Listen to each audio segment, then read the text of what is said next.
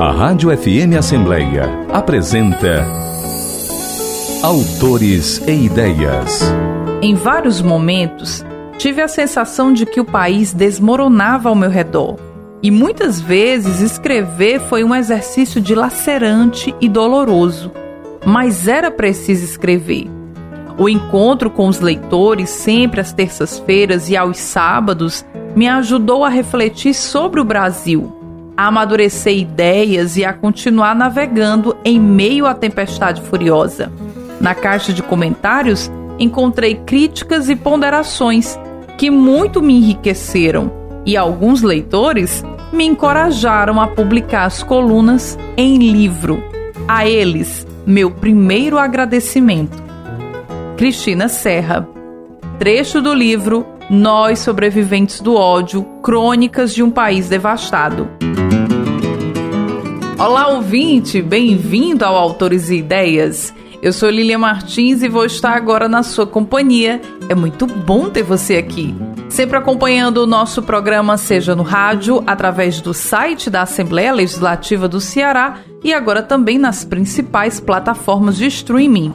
E o Autores e Ideias segue no encalço dos lançamentos literários da Terra da Luz e traz até você o que de melhor acontece na cena literária da cidade. E desta vez o lançamento é o livro Nós, Sobreviventes do Ódio, Crônicas de um País Devastado, publicado pela editora Máquina de Livros, de autoria de uma das mais reconhecidas profissionais de imprensa no Brasil, a jornalista paraense Cristina Serra, nossa entrevistada de hoje no programa. O livro reúne 224 crônicas publicadas pela autora no jornal Folha de São Paulo entre 2020 e o começo de 2023, período que culminou com a chegada da extrema-direita ao poder, o ultraliberalismo de Paulo Guedes e a pandemia do coronavírus. Os artigos foram selecionados a partir de alguns temas: os ataques à vida dos brasileiros, à democracia, aos direitos humanos e ao meio ambiente. Os textos avançam até o começo do governo Lula e a tentativa de golpe em Brasília no dia 8 de janeiro. Ficou curioso? Então aproveita que o programa está só começando e fica comigo. Cristina Serra, seja muito bem-vinda ao Autores e Ideias. É um prazer recebê-la por aqui. Obrigada, Lilian. Eu estou muito honrada de ter recebido esse convite. É muito bacana poder dar uma entrevista para um programa que fala justamente sobre o trabalho de autores, de escritores. Muito legal. Estou muito feliz e muito obrigada. E já que a gente está falando de lançamento, Cristina, o livro Nós Sobreviventes do Ódio, Crônicas de um País Devastado, será lançado aqui em Fortaleza nesta quarta-feira. O que, que os leitores podem esperar dessa publicação? Lilian, esse livro é, digamos assim, um tributo à memória, à memória do Brasil, à memória da sociedade brasileira a memória de um período dificílimo, né, que foi um teste para a nossa democracia, foi um período também muito doloroso, né, porque coincidiu justamente o governo Bolsonaro com a chegada da pandemia e a maneira como o governo conduziu a crise sanitária foi a pior possível, levando a um morticínio de mais de 700 mil brasileiros né, mortos pela Covid. Então, esse livro eu costumo dar muita ênfase a esse aspecto. Ele, de uma certa forma, até involuntariamente, né, ele acabou se constituindo nesse documento de memória para que a sociedade brasileira reflita sobre isso que aconteceu e para que a gente não deixe isso passar em branco, que isso não pode cair no esquecimento, né? Bolsonaro, seus ministros, todos aqueles que, estando no governo, foram responsáveis por ações ou omissões, ou as duas coisas simultaneamente, que levaram a todo esse quadro que eu mencionei há pouco, têm que ser responsabilizados diante da justiça. Né? E eu falei involuntariamente porque eu comecei a escrever sobre esses temas sem pensar em fazer um livro. Mas quase no final do governo Bolsonaro, eu percebi que tinha o livro nas mãos e aí então nasce este livro, Nós Sobreviventes do Ódio, como eu, como eu disse para você, né, como um documento da memória desse período para que isso nunca mais volte a acontecer aqui no Brasil. Na introdução do livro, que você intitula como Memória, né, bem pontual, você diz o seguinte: este livro é feito por jornalistas que acreditam no jornalismo como ferramenta para a construção e o aperfeiçoamento permanente da democracia. Explica para a gente, Cristina, esse objetivo da obra. Eu acho interessante você ter puxado por aí, porque eu, eu acho importante também a gente lembrar o trabalho do jornalismo nesses anos tão difíceis né, do governo Bolsonaro, sobretudo no enfrentamento à pandemia. Os jornalistas brasileiros tiveram um papel importantíssimo, né? Para citar um caso apenas, quando o então ministro da Saúde Pazuello assume o ministério, houve uma tentativa de maquiar os dados, os registros dos casos de Covid. E alguns órgãos de imprensa se reuniram, se juntaram e formaram o consórcio de jornalismo para trazer a informação fidedigna a respeito do que estava acontecendo naquele momento no Brasil. Né? Então, só para dar um exemplo de como a imprensa brasileira, que é passível de muitas críticas e tudo mais, mas neste momento ela soube reagir e soube cumprir o seu papel de informar a população. E aí, quando eu falo, né, essa, esse texto aí que você leu da apresentação que eu faço, que é um livro feito por jornalistas, eu estou me referindo, além de mim mesma, né, que com muito orgulho sou jornalista, esse livro é publicado por uma editora que se chama Máquina de Livros, que foi criada por dois jornalistas também. São dois jornalistas da minha geração. Eu trabalhei muito ao lado de um deles no antigo Jornal do Brasil, aqui no Rio de Janeiro. E são jornalistas, a editora criada por eles, digamos assim, ela meio que se especializou em publicar livros, reportagem, livros, são trabalhos feitos por jornalistas. Né? Então, eu dou essa ênfase na, na introdução porque eu reconheço é, e acho importante e acho que sempre que se pode levar isso para a sociedade, eu acho importante a relevância do jornalismo para uma sociedade democrática. Né? Então, eu acho que assim, o trabalho da editora é relevante nesse sentido, né? o trabalho do jornalismo em geral, como eu mencionei há pouco, no caso do consórcio, para dar os números da Covid, e esse meu trabalho de reflexão né, sobre esses anos do governo Bolsonaro, que acabaram condensados, reunidos, né? Fiz todo um trabalho, obviamente, de seleção das colunas. O livro tem uma unidade, né? Assim, não são é, colunas publicadas aleatoriamente. Elas contam uma história, né? Que é a história, essa memória desse período Bolsonaro, né? Do qual nós saímos tão recentemente. E eu acho muito importante essa reflexão. O papel do jornalismo na democracia, na construção de uma sociedade democrática, e por isso eu trouxe logo na abertura do livro eu faço essa reflexão. E é muito simbólico trazer essa discussão para dentro de uma emissora jornalística, de uma casa de um poder político no Brasil, né? De uma emissora de um legislativo brasileiro. Então é importante a gente fortalecer aqui o papel do jornalista na preservação da nossa democracia, do Estado democrático de direito. E já que a Cristina estava falando sobre esse contar né, da história do Brasil através dessas crônicas que ela publicou no, na Folha de São Paulo, a primeira crônica que abre o livro Nós Sobreviventes do Ódio é a crônica do ano de 2020 em que você relata que não consegue desejar um ano novo. Inclusive, você faz essa pergunta, né? Feliz Ano Novo? Uhum. É um ano novo mesmo? Que sentimento uhum. era esse, Cristina, que você vivenciava naquele momento de 2020? É uma pergunta assim quase que enigmática, de uma certa forma quase premonitória, né? Eu te diria. A gente já tinha vivido quando sai essa primeira coluna, que é justamente quando eu estreio na Folha de São Paulo, nós já tínhamos vivido o primeiro ano do governo Bolsonaro, que foi 2019.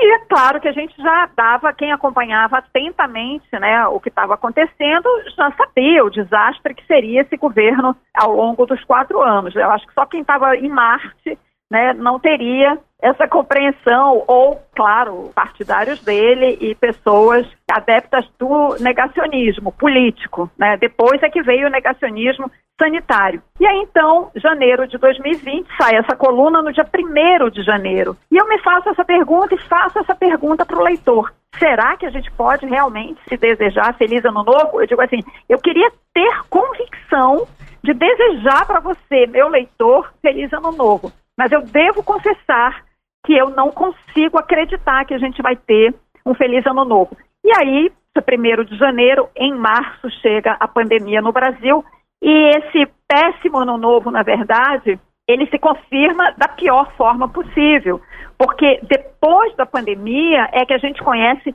de fato essa natureza violenta do que foi o governo Bolsonaro, né? Essa política feita a partir de uma visão de mundo, de uma visão da política baseada na agressão, na violência e no ódio.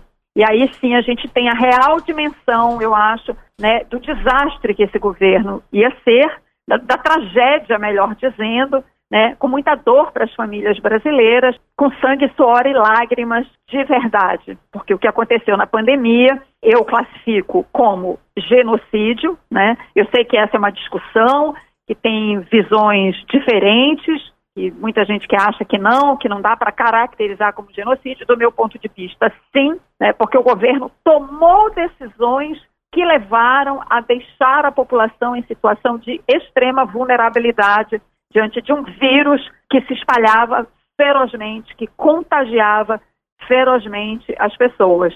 Né? Então, aí sim, a confirmação de que aquele ano realmente não seria um ano feliz, como não foi, né, 2020, nem 21, nem 23. Eu diria que o, o, aí sim, feliz ano novo está sendo o ano de 2023, em que pesem todas as dificuldades que nós ainda estamos enfrentando. Eu quero ainda falar de 2020, o ano da tragédia, né? 2020 deixa o mundo inteiro enlutado o Brasil aí um recorde de número de mortes para a Covid-19 e você tem uma das crônicas que é uma dessas que foi bastante divulgada, foi bastante repercutida, que é a morte como commodity. Você é uma das primeiras vozes que vai trazer essa questão à tona para o grande público. Eu queria muito que você falasse sobre essa reflexão de fazer jornalismo nesse período da pandemia da Covid e de ser uma das vozes jornalísticas que começam a falar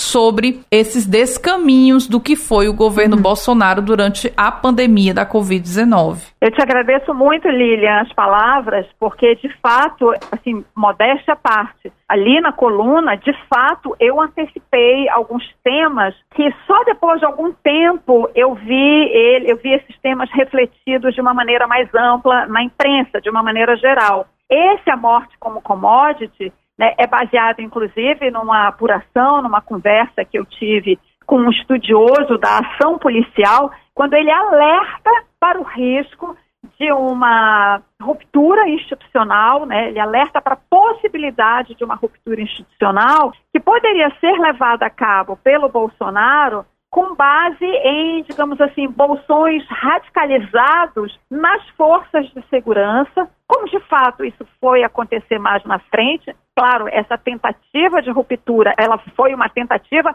ela não aconteceu de fato, ainda bem, por isso nós estamos aqui conversando, né? Houve a tentativa do golpe, mas ele não se confirmou, não se consolidou. E ele faz esse alerta, né, para essa contaminação de setores das forças de segurança né, pelo extremismo, por esse radicalismo de direita, que talvez numa ação combinada com milicianos, pelas conexões que a gente sabe que a família Bolsonaro tem com milícia, que eles mesmos não escondem, né, isso poderia dar suporte a uma tentativa de golpe. Né? De uma certa forma, foi o que nós vimos depois da eleição, né, quando o Bolsonaro perde, nós vimos essas tentativas de ruptura em vários momentos. Culminou no 8 de janeiro, mas teve aquela noite em Brasília de tentativa de invasão da sede da Polícia Federal, aquele plano tresloucado de explodir uma bomba perto do aeroporto de Brasília, etc. Então você veja, e isso, esse artigo, se eu não estou enganada, ele é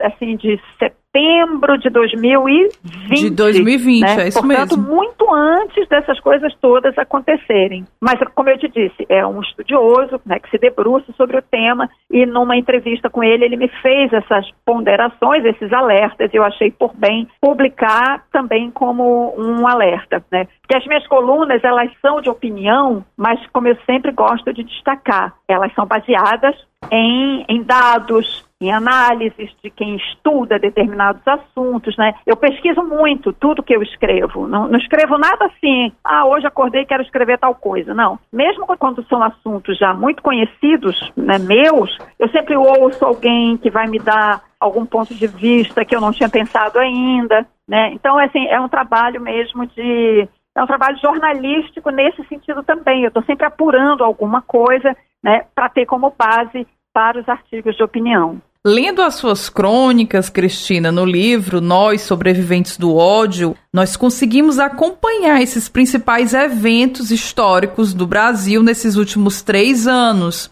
E uma das temáticas muito presente no livro é a questão ambiental e a problemática da desassistência aos nossos povos originários. Conta pra gente como é trazer à tônica esse tema aqui para dentro do livro também. Essa questão ambiental e dos ataques aos povos indígenas, ela ficou muito evidente desde o primeiro, do primeiro ato de governo do Bolsonaro.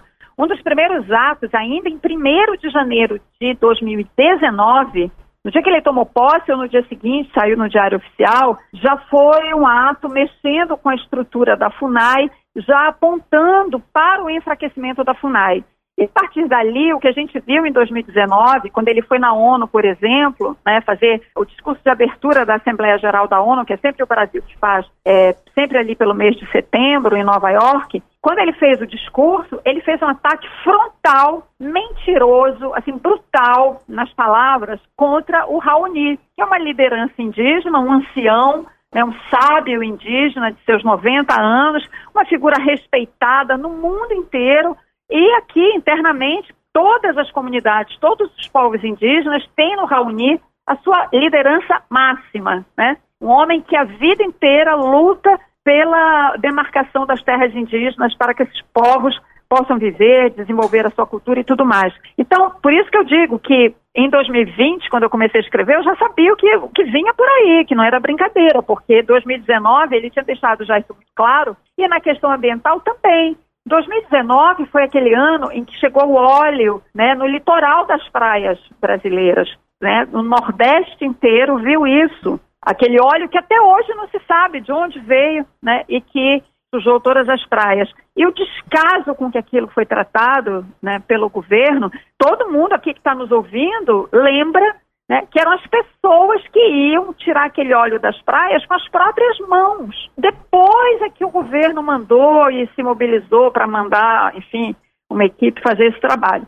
Então eu percebi que essa era uma trincheira importante, né? Defender o meio ambiente, defender os povos indígenas, né? Me somar a essa luta. Então eu escrevi sobre isso muitas vezes, muitas vezes, e também sobre tentativas, porque aí esse ataque não são só os atos do, do governo, os atos do executivo, né? contra meio ambiente, contra os povos indígenas. No Congresso também houve muita tentativa né, de piorar a legislação, no sentido de afrouxá-la, né, para deixar estes setores mais vulneráveis. Então, esse sempre foi um ponto de atenção, sempre estive muito atenta a essa tramitação de projetos que pudessem prejudicar né, o meio ambiente dos povos indígenas, sempre escrevi também sobre isso. Né. Essa é uma luta constante, né, porque houve um retrocesso muito grande, então por mais que hoje a gente tenha um governo preocupado com isso, né, você tem a Marina Silva como ministra, que tem um currículo inquestionável a esse respeito, você tem a Sônia Guajajara, mas é um governo também que tem contradições, né, como a gente viu agora na exploração do petróleo, na Foz do Amazonas recentemente. Então, essa é uma pauta permanente, a defesa do meio ambiente e dos povos indígenas. É isso. E nós temos aí essa triste lembrança, principalmente porque nós tivemos o nosso litoral cearense atingido com esse vazamento de óleo. Toneladas e toneladas de óleo saíram aqui do nosso litoral numa força-tarefa para a limpeza das nossas praias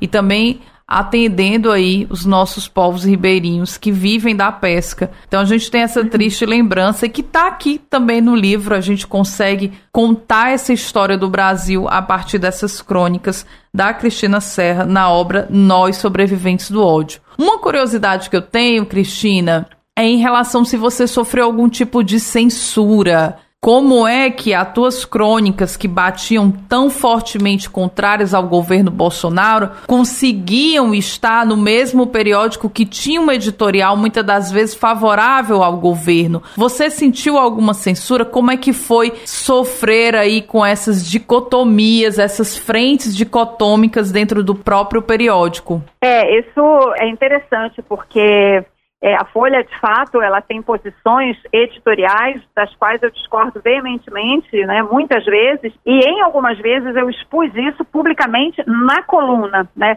Mas quando eu fui para a Folha, o meu acordo foi muito claro, muito, assim, claríssimo.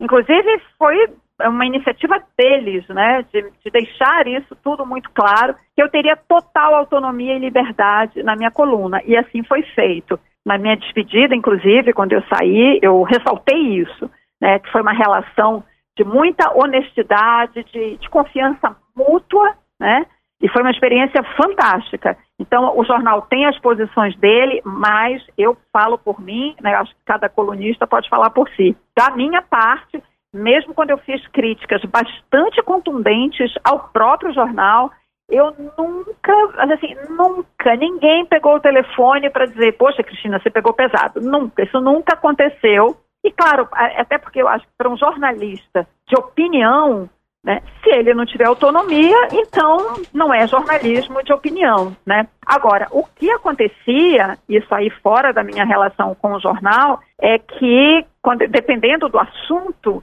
eu já até sabia, tem assim uns assuntos que sobre os quais eu escrevia com uma certa frequência, então eu já sabia que vinha uma onda de ataque em rede social. Isso eu sofri vários desses ataques com aqueles xingamentos horrorosos, mas isso também não me intimidou, assim, eu, eu já tinha, digamos assim, contabilizado isso. Eu sabia que isso ia acontecer, sabe? Então, o que eu fazia era, quando eu percebia, bom, hoje é dia, vão inundar meu Instagram. Até uma vez eu cheguei a fechar meu Instagram por conta disso. Aí depois eu falei, sabe o que mais? Vou reabrir e eu não vou, digamos assim, cair na armadilha, então eu não respondia, né? Cai no vazio. Quando vem esses ataques e eles caem no vazio, as próprias pessoas acham que vem que, né, eu não dou bola e acabam, sei lá, acabam me deixando em paz. Então foi isso, só tive que aprender a lidar um pouco com isso, mas enfim, é também a minha situação não foi das piores. Tem jornalistas, inclusive jornalistas mulheres, que sofreram, enfim, situações de ameaças assim muito violentas. Enfim, a minha nem se compara com esses casos que eu estou mencionando. E era uma relação de amor e ódio, né, Cristina? Porque ao passo que você sofreu muito xingamento nas redes sociais, mas você também foi muito acolhida por um público leitor que se via representado nas tuas palavras.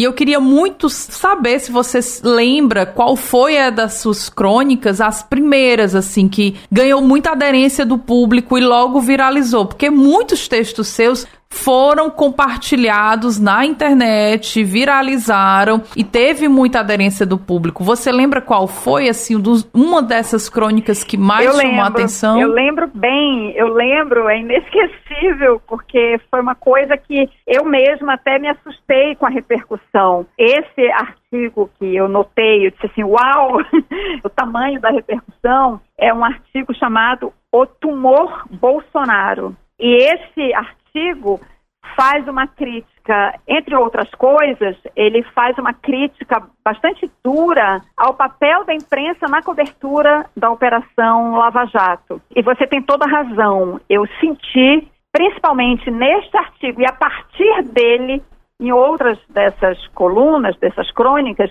que eu, de alguma forma, estava representando o pensamento de muita gente no Brasil, de muita gente. Isso não foi planejado, eu nunca pensei nisso, vou escrever de tal forma né, que eu represente. Não, eu escrevia realmente o que eu pensava sobre aquele determinado assunto, a reflexão que eu tinha feito, né? Mas eu percebi pela sobretudo pela caixa de comentários da própria Folha e também porque eu comecei a receber no WhatsApp pessoas, amigos, colegas, gente que eu não via há muito tempo, dizendo: recebi esse teu artigo agora, está viralizando, você disse exatamente o que eu penso. Essa frase, você disse exatamente o que eu penso, eu ouvi muitas vezes. E isso, claro, né, aquilo que você falou, que por um lado eu tinha muito, sofria muitos ataques, por outro lado, o acolhimento foi fantástico, fantástico. E, e inclusive resultou no livro, porque a ideia do livro, na verdade,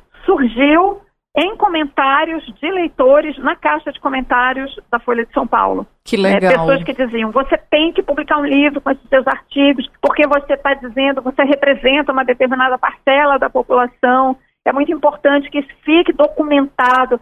Essa questão da memória, ela surge aí, nesses comentários, sabe? E aí eu fui refletindo, refletindo sobre esse assunto e aí decidi publicar o livro. Me convenci, acabei, acabei me convencendo que sim, que os artigos contam né, uma história nesse livro. Que maravilha e que bom que você ouviu seus leitores, as suas leitoras, tá, Cristina? Porque chegou pra gente esse livraço nós, sobreviventes do ódio, crônicas de um país devastado, aqui para os leitores. O lançamento vai ser agora, nessa quarta-feira, em Fortaleza. Cristina, conta pra gente como é que foi reunir essas crônicas, né? A seleção pelo recorte também temporal do livro. Conta uhum. pra gente como é que foi esse processo de feitura da obra, desde a ideia de vamos trazer a campo esse livro, a escolha do recorte. Fala pra gente. Eu, justamente a partir dos comentários dos, dos leitores, eu fiquei amadurecendo aquilo na cabeça e tal, e aí no final do ano passado, foi até, isso eu posso dizer precisamente,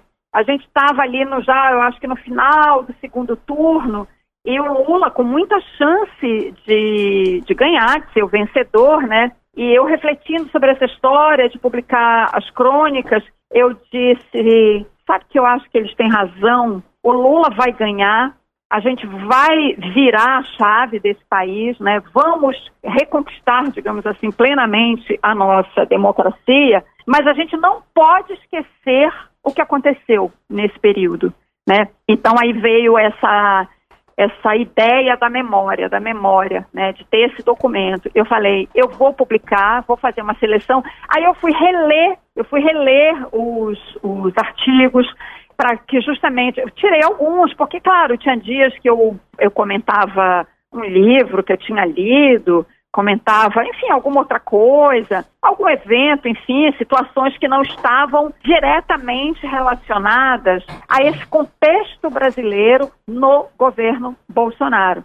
Então, eu separei, fui reler, separei, aí fiz a seleção, atualizei alguns temas, né, alguns artigos estão com nota de rodapé, porque tem que dizer, às vezes eu citava um projeto de lei que estava em andamento, então esse projeto foi votado, ou não foi votado, enfim. E aí, então, eu tinha o livro. E a ideia era parar na eleição do Lula.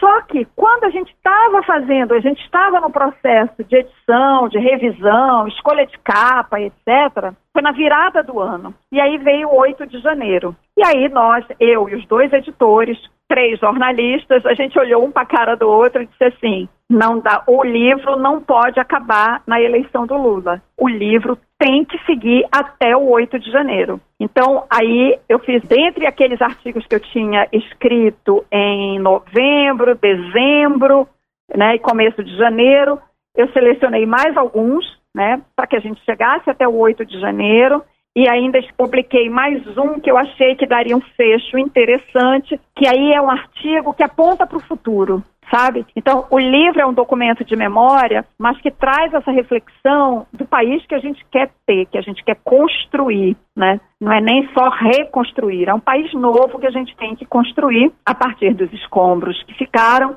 Então, o livro avança até janeiro de 2023. Né? Agora, eu preciso fazer, Lilian, uma rápida correção, porque eu disse que o tumor Bolsonaro, o artigo que eu, que eu percebi que foi o primeiro que viralizou, eu falava da Operação Lava Jato. Não. Esse que eu faço uma crítica à cobertura da imprensa sobre a Operação Lava Jato é um pouco à frente, é um pouco depois desse. Esse que eu falo, o tumor Bolsonaro, é um artigo em que eu critico a própria Folha de São Paulo. Por quê? Rapidamente contando a história. A Folha tinha escrito um editorial com o título Jair Rousseff, comparando o, o comportamento do Bolsonaro com a Dilma Rousseff na questão do controle das contas públicas, do, ou do que ela chamava, na visão da Folha, era o descontrole das contas públicas. E aí publicou esse editorial com esse título. E eu achei aquilo uma infâmia, um absurdo você colocar na mesma frase, comparar Bolsonaro que é um defensor da tortura, com Dilma, que foi torturada durante a ditadura. E aí eu escrevi O Tumor Bolsonaro, criticando a Folha, com bastante contundência, e esse foi o primeiro artigo meu que de fato viralizou, e aí eu percebi como a coluna estava tendo esse alcance todo. Muito bom. A gente lendo as crônicas, né, vai desde o primeiro sentimento da Cristina Serra, nessa crônica de 2020, em que ela pergunta, né, feliz ano novo, é ano novo mesmo? Até esse sentimento que muda completamente com a última crônica que encerra o livro, Chico, Sônia, Aniele e Silvio, é o título da última crônica do livro. E aí você diz o seguinte nessa crônica final: O Brasil de Chico, Sônia, Aniele e Silvio é a síntese do melhor que somos. Temos a mais bela oportunidade de fazer esse país que ela não escape das nossas mãos. Eu queria que você refletisse agora sobre essa crônica que é um anúncio de um novo tempo para nós leitores quando a gente encerra aqui a leitura de nós sobreviventes do ódio. Eu fico até emocionada. Você estava aí lendo e eu fico até emocionada. Eu estou aqui, abri o livro aqui para para rever essa crônica, porque justamente é aquilo que a gente estava falando, né? O livro é um documento dessa memória desses anos tão tenebrosos, né? tão dolorosos que nós vivemos, mas eu falei assim, como a gente, como o livro avançou até 2023, pós 8 de janeiro, né? O Lula já eleito presidente, já tomando as rédeas do país, né? Tomando decisões importantes para reduzir a fome, né, recuperando o Bolsa Família, enfim, enfrentando, né, com a força, com a altivez com que ele enfrentou rapidamente aquela tentativa do golpe de 8 de janeiro, né, eu falei, e dando posse, aquela, aquela semana, aqueles primeiros dias lindos, né, dos novos ministros tomando posse né, em Brasília, especialmente a posse da Sônia Guajajara, a posse da Aniele, Aliás, as duas tomaram posse juntas no Palácio do Planalto. E a posse do Silvio de Almeida, com aquele discurso que ele fez de respeito a todos e todas, né? Eu disse: esse é o Brasil que a gente quer, esse é o Brasil que a gente precisa construir. Então, o livro vai terminar com isso apontando para esse futuro. E continua, acho que esse chamado que você leu aí, que é a última frase do artigo, ele continua válido, né? Que esse futuro não escape das nossas mãos, porque a gente sabe das dificuldades que nós estamos enfrentando e ainda enfrentaremos para construir de fato esse país, porque as contradições são muitas, né? No Brasil, a desigualdade é enorme, né? As próprias contradições dentro do governo, que é um governo progressista, mas o Lula teve que fazer concessões para setores conservadores. Então a gente sabe que é uma caminhada, né? Difícil, árdua, bastante longa, né? Mas que não escape das nossas mãos. A gente tem que ter esse norte sempre né, a nos guiar. Mas é isso, a gente não pode deixar que esse país escape nas nossas mãos. Essa é a melhor oportunidade que nós temos né, de construir esse país. Porque nós soubemos, pelo voto, superar o bolsonarismo, superar aquela aposta no extremismo e no ódio. Né? Eu, eu falo no livro, o povo brasileiro reafirmou o seu compromisso com a democracia ao eleger o Lula né, e derrotar Bolsonaro. Não é só eleger Lula, é derrotar Bolsonaro. Né? Então, essa é a melhor chance que a gente tem. Né? Eu acho que nós aprendemos a duras penas como é valiosa a democracia. Né? Então a gente, nós temos que ser dignos disso para deixar um país melhor para os nossos filhos e para os nossos netos. É isso mesmo. Agora quem se emociona é a gente aqui do outro lado, tá, Cristina, te ouvindo.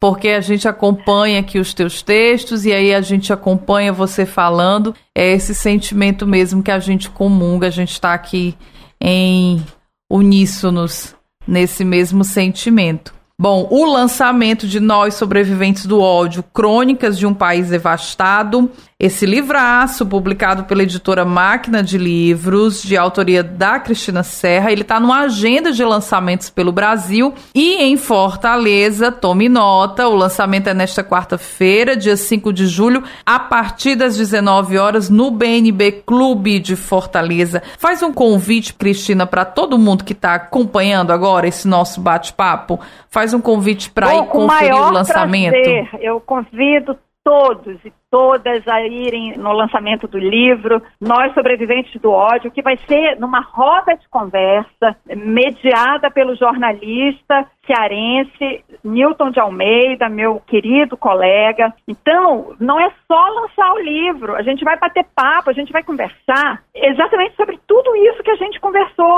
aqui, né? Sobre o Brasil, sobre a situação atual, as dificuldades do Brasil que a gente quer, sobre as punições que o Bolsonaro precisa se submeter diante da justiça, né? já foi agora declarado inelegível, mas tem muito mais coisas né, sobre as quais ele tem que responder. Então vai ser um bate-papo sobre conjuntura atual e depois o lançamento do livro no BNB Cultural, na Aldeota, é, quarta-feira, às 19 horas. Então, eu estou esperando todo mundo lá e quero já desde já e mais uma vez agradecer o Centro Cultural Banco do Nordeste, que é quem está possibilitando esse lançamento. Né? Então, meu enorme agradecimento. A gente não faz nada sozinho, a gente precisa né, fazer parcerias e essa parceria com o Centro Cultural Banco do Nordeste tem sido, assim, só tem me trazido alegrias e com certeza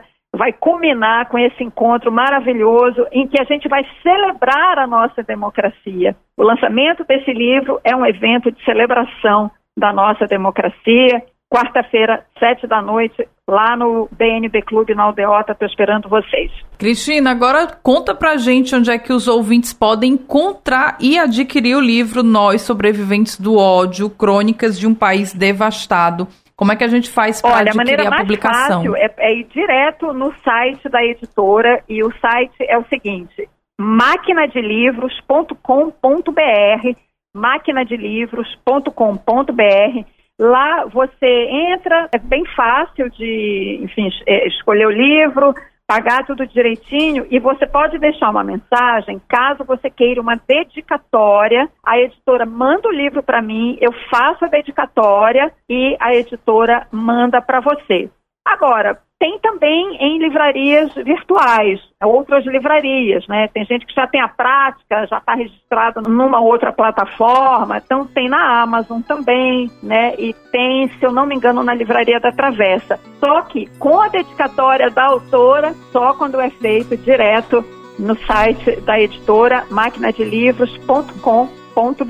eu conversei com ela, Cristina Serra, que está agora lançando seu quarto livro, intitulado Nós, Sobreviventes do Ódio, Crônicas de um País Devastado, publicado pela editora Máquina de Livros essa jornalista arretada vem aqui a Fortaleza fazer esse lançamento especialíssimo, um lançamento que convoca a todos aqueles que acreditam na democracia. Eu quero muito agradecer a gentileza da Cristina ter conversado conosco, compartilhado com a gente um pouco mais sobre essas experiências do fazer jornalístico na Folha de São Paulo e principalmente dessa leitura atenta sobre o Brasil desses últimos três três anos. Cristina, eu quero muito agradecer e deixar registrado em nome de toda a emissora o nosso muito obrigado. Eu que agradeço, foi um prazer. Você é uma leitora atenta e é muito bom a gente conversar com a pessoa que a gente vê que conhece o trabalho. Enfim, foi um prazer, Lília. Muitíssimo obrigada. Obrigada à sua equipe, à Assembleia e aos seus ouvintes que nos acompanharam até aqui.